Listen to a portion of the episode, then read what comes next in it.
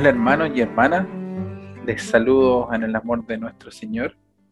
Hoy tengo el privilegio y la dicha de poder traer el mensaje a ustedes, queridos hermanos. De verdad, yo me siento muy honrado de poder tener esta oportunidad. Así que estoy muy agradecido al Señor de, poder estar frente a ustedes. Eh, antes de empezar y exponer el mensaje, vamos a empezar con una breve oración. Amado Señor, te damos gracias, Señor, por tener el privilegio de leer tu palabra, Señor, por tener el privilegio de poder escucharla, Señor, y ver cómo tú quieres, Señor, que, que, nosotros vivamos nuestra vida, Señor, como tú quieres obrar y actuar en, en, nuestras vidas, Señor. Te damos gracias porque a pesar de que estamos virtualmente, aún así tu palabra puede ser escuchada, Señor, puede ser predicada, Señor. Gracias te damos por los medios que tú dispones, Señor. Te, pido, Dios mío, que, tú seas de, bendición, Señor, a través de este mensaje hacia mi hermano, hacia mí, Señor, que tú estés edificando sus vidas, Señor, que estés obrando en ellos, Señor. Te pido que tú me uses en estos momentos, Señor, que, que sea un instrumento tuyo, que tú pongas las palabras en mi boca para poder llevar este mensaje, Señor. Úsame como un instrumento para tu gloria, Señor. Te pedimos todas estas cosas en el nombre de nuestro Señor Jesucristo. Amén. Bueno, hermano, eh, vimos la semana pasada, eh, al final del mensaje de nuestro querido presbítero David Torres, que él nos dejaba una conclusión. Esta conclusión hablaba sobre la suficiencia de Cristo para nuestras vidas. Y hoy día, precisamente, vamos a profundizar más en ese tema. Vamos a ver cómo el apóstol Pablo nos habla en este texto que acabamos de leer, cómo Cristo es suficiente para nuestras vidas, es suficiente en todo aspecto. De hecho, el título de este sermón para aquellos jóvenes que, que están anotando es Cristo es suficiente. Y este este sermón se divide en tres partes, tres puntos, el cual el primero va desde el 6 al 10 y se titula que Cristo es el principio suficiente para entender el mundo. El apóstol Pablo parte diciéndonos que ahora que hemos creído en Cristo, nos está diciendo que tenemos una unión vital con Él. Tenemos un lazo irrompible, un, lazo, un, enlace tan fuerte que, que, no se puede soltar, que no se puede llevar a cabo. Bueno, para los más jóvenes que están anotando, eh, el, el primer punto nos muestra que Cristo es el principio suficiente para entender el mundo. Y esto está en los versículos del 6 al 10. Entonces, el apóstol ahora nos muestra que ahora que hemos creído en Cristo, tenemos una unión vital con Él, un lazo irrompible que no se puede separar, que no se puede romper con nada, que nos ata a Cristo. Es por eso que el apóstol Pablo hace un llamado a los colosenses y a nosotros que hemos creído y abrazado a Cristo a permanecer en Él es decir, a vivir una vida cristocéntrica, una vida que gire y viva en torno a Jesucristo. Pero veamos qué es lo que significa vivir en Cristo. Vivir en Cristo significa que nuestra forma de vivir y nuestra conducta debe estar basada en las enseñanzas de nuestro Señor Jesucristo. Debemos poner los cimientos de nuestras vidas en nuestro Señor, con el fin de que edifiquemos nuestra vida y crezcamos en Él, ya que es, sabido, pero lo vamos a decir igual, que lo más importante en cualquier edificación son los cimientos. Si estos son firmes, la construcción será firme. Y si estos son puestos en la roca que es Jesús, jamás se van a venir abajo. Puede haber un temblor, puede haber un terremoto, pero se van a, se van a mantener firmes, no se van a caer, no se van a mover así como, como un ejemplo muy ñoño que, yo ilustro aquí, que es como los mariscos o los moluscos que viven en las rocas que están en el mar, como los choritos, las lapas, los ostiones, los chitones que están pegados en la roca. Estos cuando son muy pequeños, cuando son unas larvas, recorren el mar buscando, donde sentarse, buscando una roca donde pasar su vida. Y una vez que la encuentran, empiezan a desarrollar toda su vida. Se, se quedan ahí, viven su juventud, viven su adultez, todo en la misma roca hasta que mueren. Y en esa roca encuentran todo lo necesario para su vida, todo lo necesario, todos los nutrientes, todo lo que, lo que ellos van a necesitar, lo encuentran ahí mismo, en esa roca. Sin embargo, para poder nosotros arraigar nuestra vida a Cristo, debemos entender quién es este Cristo y cuál es su obra en el mundo y en el universo. En el primer capítulo del Evangelio de Juan, en el versículo 3, refiriéndose a Jesús, dice que todas las cosas por Él fueron hechas y sin nada de lo que ha sido hecho, y sin Él, perdón, y sin Él, nada de lo que ha sido hecho fue hecho. Esto se conecta directamente con el relato de la creación en Génesis, que dice que en el principio creó Dios los cielos y la tierra. Cristo es el principio de todas las cosas. Jesucristo es quien sustenta toda la creación, ya que Él es quien le dio el orden a todo lo creado y es la base de todas las cosas. Podemos visualizar o ver esto como una cadena alimentaria, donde lo típico que nos pasaba en el colegio, que abajo en la base están los productores primarios, luego están los consumidores primarios, los, secundarios y los terciarios, donde estas bases son las que van sustentando los niveles superiores, por así decirlo. En una forma de explicarlo es que abajo en la base está el pasto.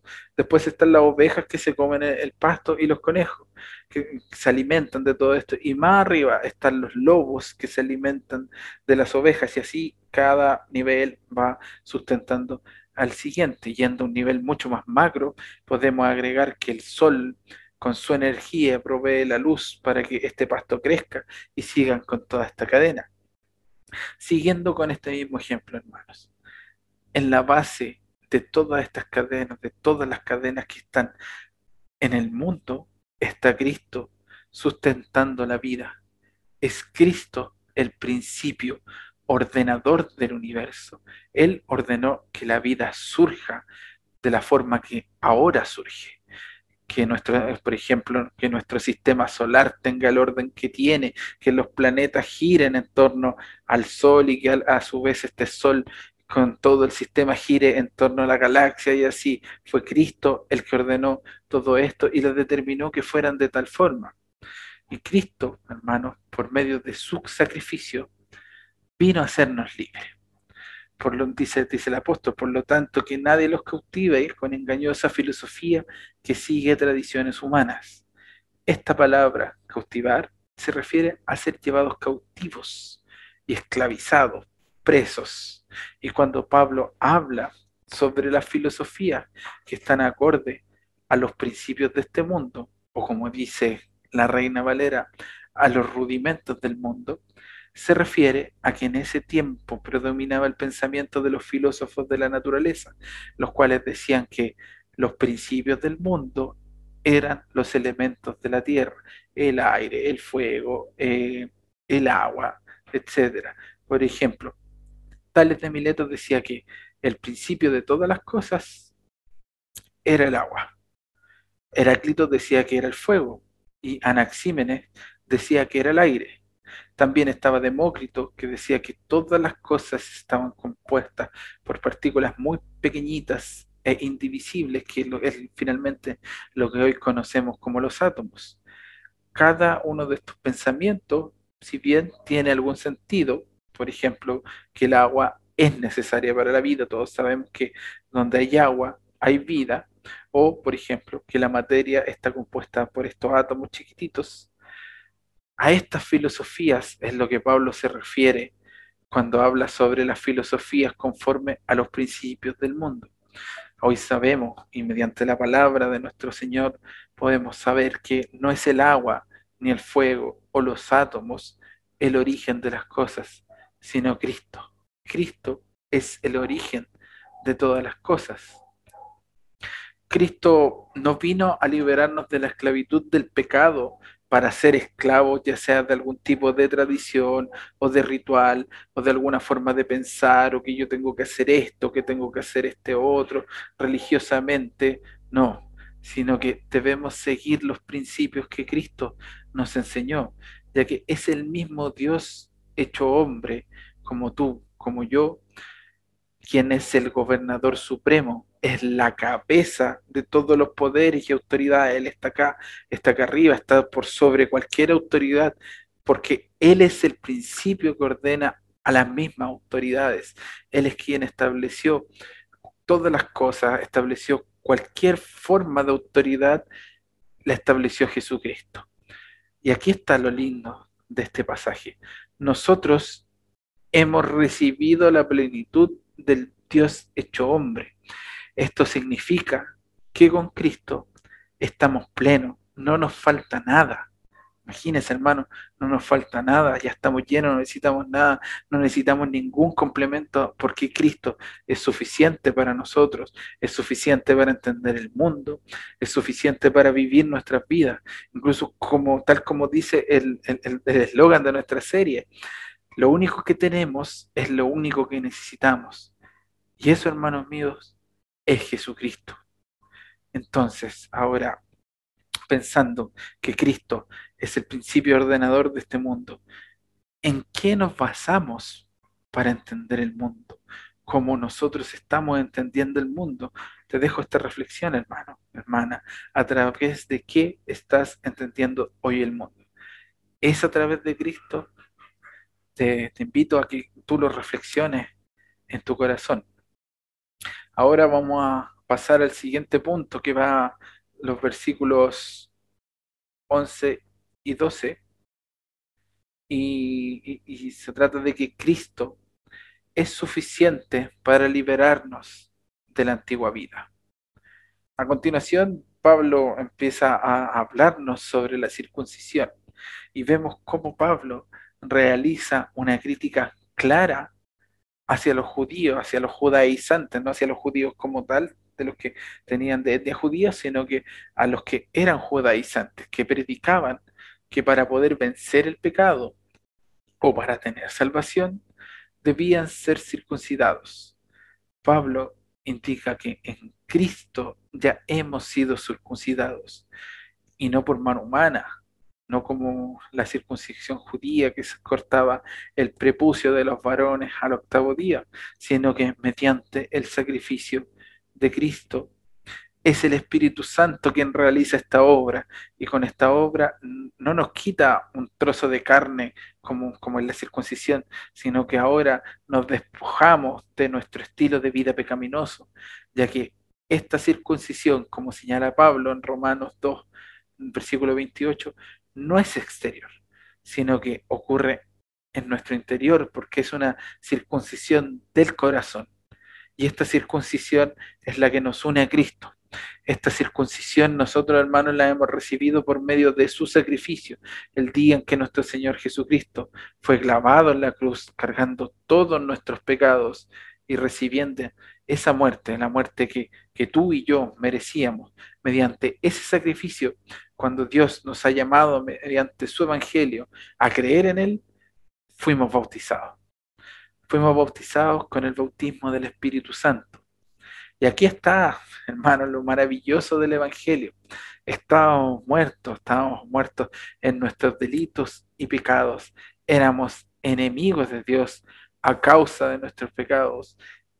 Y gracias a la obra de Cristo, nuestro estilo de vida pecaminoso murió en la cruz, dejando atrás ese viejo hombre, esa vieja mujer. Ahora tenemos una nueva identidad en Cristo, a causa de la fe que Dios nos ha regalado. Seguimos pecando, es cierto. Sin embargo, ahora tenemos conciencia de pecado y tenemos una nueva vida espiritual. Cristo, hermanos, es el único y suficiente Salvador que puede liberarnos de la antigua vida. Solo Él es suficiente. Con su sacrificio, mediante el Espíritu Santo, hemos nacido de nuevo. A esto se refería el Señor Jesucristo cuando le dice a Nicodemo que para ver el reino de Dios es necesario nacer de nuevo. y, Nicodemo no podía entenderlo, pensaba que como un hombre iba a pasar de nuevo por, salir del vientre de la mujer, no lograba entenderlo, pero a esto se refería con nacer de nuevo. Hermano, hermana, Cristo es suficiente. Si has creído en Cristo, hoy eres nueva criatura. Como dice Pablo, las cosas viejas pasaron y en Cristo Jesús todas las cosas son nuevas. Él es suficiente para liberarnos de la antigua vida que estaba marcado por el estilo de vida pecaminoso. Él es suficiente para darnos esta nueva identidad y no necesitamos ningún otro complemento para ello. Nada más puede darnos una nueva identidad como la que nos da Cristo. Y, te invito a reflexionar en lo siguiente, en qué hermano, hermana, está pasando tu identidad ahora, en qué estamos pasando nuestra identidad. ¿Es en nuestra profesión? ¿En nuestra ocupación? ¿En los conocimientos o los libros que has leído? Analízalo, hermano, reflexiona, piensa en qué está pasando esa identidad. Hay una frase de una película que a mí me gusta mucho, que es El Club de la Pelea, que dice, tú no eres tu trabajo, no eres cuánto dinero tienes en el banco, no eres el auto que manejas, no eres lo que hay en tu billetera. Claro que no, porque somos nuevas criaturas en Cristo Jesús y solo Cristo es suficiente para darnos esta nueva identidad, esta nueva vida espiritual que ya eh, es consciente de pecado y, evita ofender al Señor, evita ofender a Dios mediante el pecado y, y vivimos en esta nueva identidad para la gloria de nuestro Señor. Y finalmente, para ir terminando, pasamos al tercer punto. Vemos la suficiencia de Cristo en el perdón de los pecados, del 13 al 15, vemos cómo Cristo es suficiente para el perdón de los pecados. Pablo nos muestra que Cristo es suficiente para el perdón, pecado, para el perdón de los pecados, ya que antes de que nuestro corazón fuese circuncidado, estábamos muertos espiritualmente a causa de nuestros pecados. Éramos enemigos de Dios y estábamos todos destituidos de su gloria. Sin embargo, Dios, en su infinita misericordia, nos perdonó todos nuestros pecados, hermanos, anulando la deuda que teníamos con Dios a causa de las exigencias de la ley. Porque si analizamos detenidamente, ninguno de nosotros sería capaz de cumplir la ley en su totalidad. Podemos cumplir varios mandamientos, podemos cumplir la, gran mayoría, pero no los podemos cumplir todos. Y como dice la carta de Santiago, si fallamos en algún punto de la ley, somos culpables de haber incumplido toda la ley, de haberla rota completamente. Sin embargo, Dios, en un acto de gracia inmerecida, envió a su Hijo unigénito, quien cumplió a cabalidad la ley sin romper ningún punto, sin romper ningún mandamiento, sin cometer ningún pecado, siendo nuestro sustituto, cumpliendo la ley por nosotros y tomando todos los pecados del mundo sobre su hombro, mis pecados, tus pecados, murió en la cruz del Calvario, clavando ahí nuestra deuda, justificándonos delante de Dios. Cristo, hermanos, es nuestro Salvador, todo suficiente, el único que puede cumplir con eso, el único que ya cumplió con eso. Él nos liberó del yugo del pecado y por medio de Él ahora ya no somos más enemigos de Dios. No somos más enemigos de Dios, sino que ahora mediante Cristo somos reconciliados con Él. Y no hay nada ni nadie más que Cristo que pueda otorgarnos el perdón de nuestros pecados es el único que ha sido capaz de dominar el pecado, que como vimos en nuestra serie pasada, entró como un parásito y corrompió la creación. Y Cristo no solo lo dominó, sino que desarmó todo el dominio de las tinieblas que antes controlaban nuestras vidas, humillándolos, como dice Pablo, en un desfile triunfal. Antiguamente en Roma, cuando un general volvía de alguna batalla, volvía victorioso de alguna conquista, pasaba con, con sus caballos, pasaban casi como, como un investidos como un rey con una corona de olivos, y atrás, atrás de ellos eh, venían los reyes o los generales que habían eh, sido cautivados, que habían sido llevados presos, y, toda la gente que estaba ahí mirando este desfile ovacionaba y recibía entre aplausos a estos generales, mientras aquellos que venían siendo presos, que se, venían siendo el, el botín de guerra, se humillaban y estaban humillados por haber sido, eh, por, haber sido derrotados. Asimismo, eh, Cristo venció a la muerte y al pecado. Asimismo, Cristo humilló al acusador al vencer al pecado, ya que nunca pecó, y venciendo a la muerte, resucitando al tercer día, y asimismo, hermanos, Cristo venció a la muerte y al pecado, humillando al acusador al vencer el pecado, ya que Cristo nunca pecó y venció a la muerte, resucitando el, tercer día, levantándose de entre los muertos. Ahora, gracias a la victoria de Cristo sobre el pecado y la muerte, nuestros pecados fueron perdonados y ahora tenemos vida eterna, pasando a ser ciudadanos del reino de Dios. Solo Cristo es suficiente. No necesitamos ningún otro complemento en nuestra vida. Eh, no necesitamos nada anexo, nada que, que, nos prometa ser un complemento o una salvación o cualquier otra cosa que diga que es necesaria para nuestras vidas. Si no es Cristo, es mentira porque solo Cristo es suficiente. Cristo es suficiente para entender el mundo, Cristo es suficiente para liberarnos de la antigua vida y Cristo es suficiente para el perdón de los pecados. Los invito a orar, hermanos. Amado Señor, te damos gracias por haber escuchado tu palabra, Dios Santo. Gracias porque hemos tenido el privilegio de escucharla, Señor. Te pedimos, Señor, que, que seas tú obrando en nuestra vida, mostrándonos tu voluntad, Señor. Te pedimos que podamos entender el mundo a través de Cristo, que podamos entender la suficiencia de Cristo, Señor, y que la apliquemos a nuestras vidas.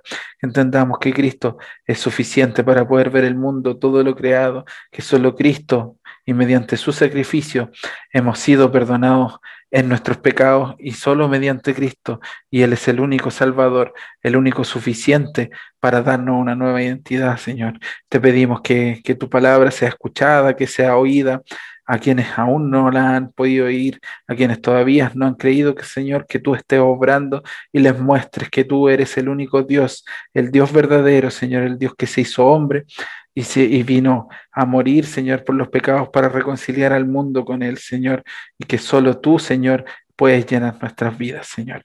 Te pedimos y te agradecemos todas estas cosas en el nombre de nuestro Señor Jesucristo.